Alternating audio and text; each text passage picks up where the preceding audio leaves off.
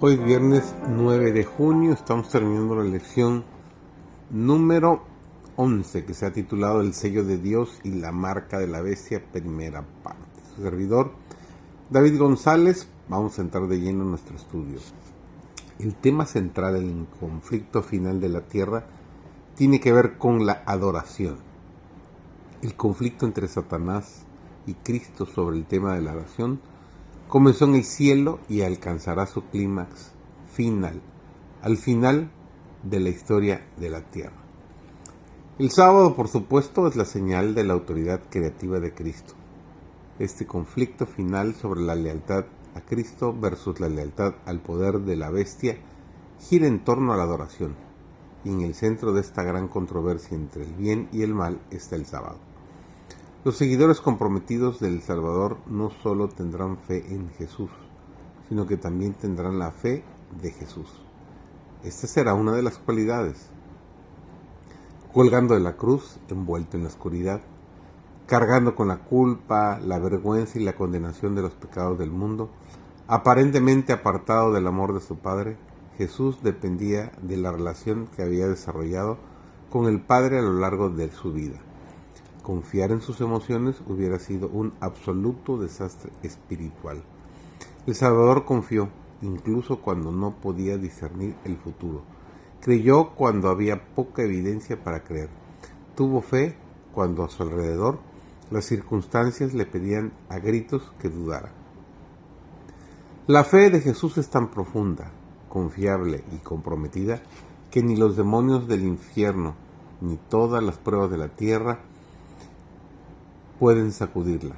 Es una fe que confía cuando no se puede ver, que cree cuando no se puede entender, que tiene esperanza cuando no puede comprender y que se aferra cuando hay poco a qué aferrarse.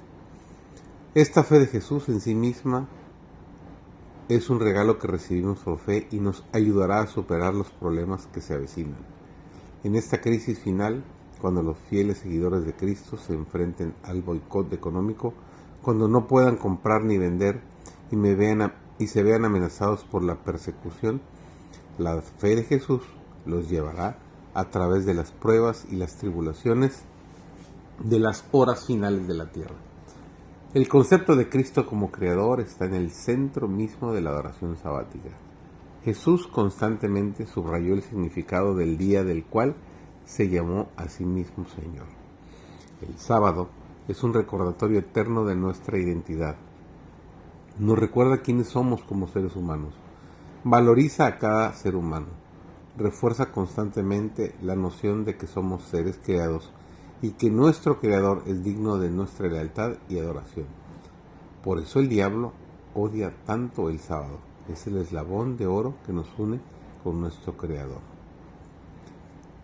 La profecía de la marca de la bestia es el eslabón final de esta cadena de actos macabros. Al igual que las persecuciones pasadas, está diseñada para obligar a todos a ajustarse a un conjunto específico de creencias y el sistema de culto aprobado. La profecía dice que la persecución comenzará con sanciones económicas. Nadie podrá comprar ni vender a menos que tenga la marca. Nos dice claramente libro de Apocalipsis en el capítulo 13 y el versículo 17. Cuando esto suceda, la gran mayoría capitulará. El diablo está preparando incluso a cristianos profesos por medio de ciertas concesiones en sus vidas para que reciban la marca de la bestia cuando la prueba final venga sobre nosotros en el futuro. Pero Dios tiene tanto amor por cada uno de nosotros que no desea que esto nos tome sin preparación.